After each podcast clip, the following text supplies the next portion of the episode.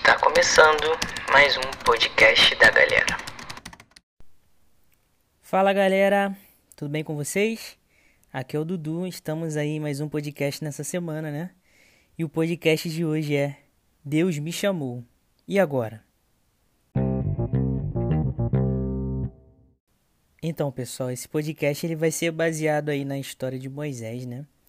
Se a gente for dar uma olhadinha lá em Êxodo 3, nós vamos ver é, como que foi o chamado de Moisés. Né? Moisés ele era judeu e foi criado pela filha de Faraó, né?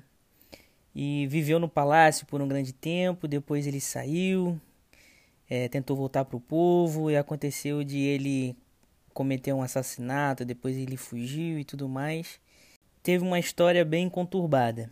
Né? Depois de bastante tempo, ele tem um encontro com Deus, né? onde ele vê uma sarça pegando fogo, né? que uma sarça nada mais é do que uma, um arbusto pegando fogo. E ele achou muito interessante porque aquele arbusto ele, ele não ele pegava fogo, mas não consumia, né? E quando ele foi ao encontro daquele arbusto, Deus começou a falar ali, né?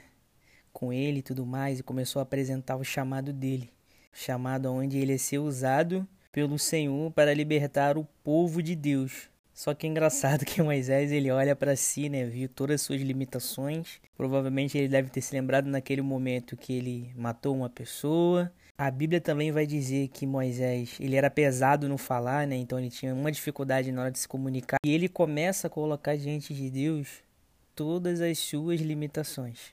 Cara, e possa ser que Deus ele possa ter te chamado para alguma coisa e se ainda ele não te chamou, você pode ter certeza que Deus ele conta com você para fazer alguma coisa.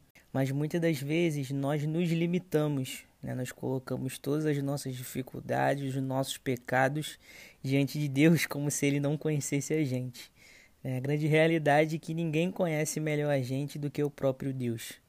Né? E a gente vai ver que relacionado ao chamado, se a gente for colocar aí o primeiro ponto é a gente entender que nós somos o principal canal para que as coisas de Deus venham acontecer ou não na vida de outras pessoas.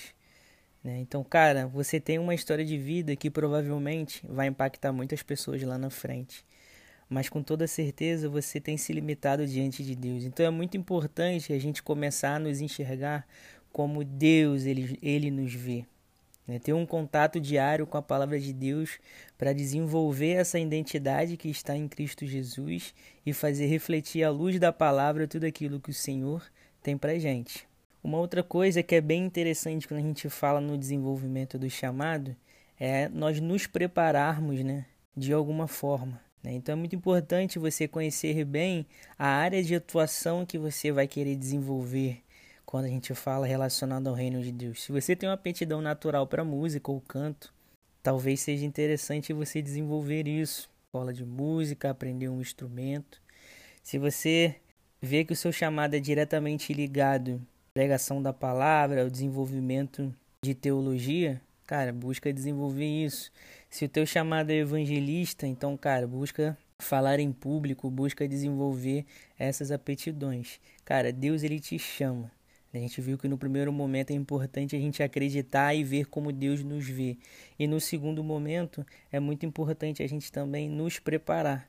Porque, cara, a maioria das coisas que nós vamos fazer ou aquilo que Deus apresenta pra gente no primeiro momento, a gente pode até achar que é impossível, que a gente não vai conseguir fazer, mas é muito importante a gente também buscar fazer a nossa parte em relação a isso, tá? Então, busque é, fazer aquilo que realmente agrada o coração de Deus se desenvolva e você vai ver, cara, grandes coisas acontecerem através da sua vida. Não para que você venha a ser glorificado, mas para que o Senhor venha a ser glorificado através da sua vida.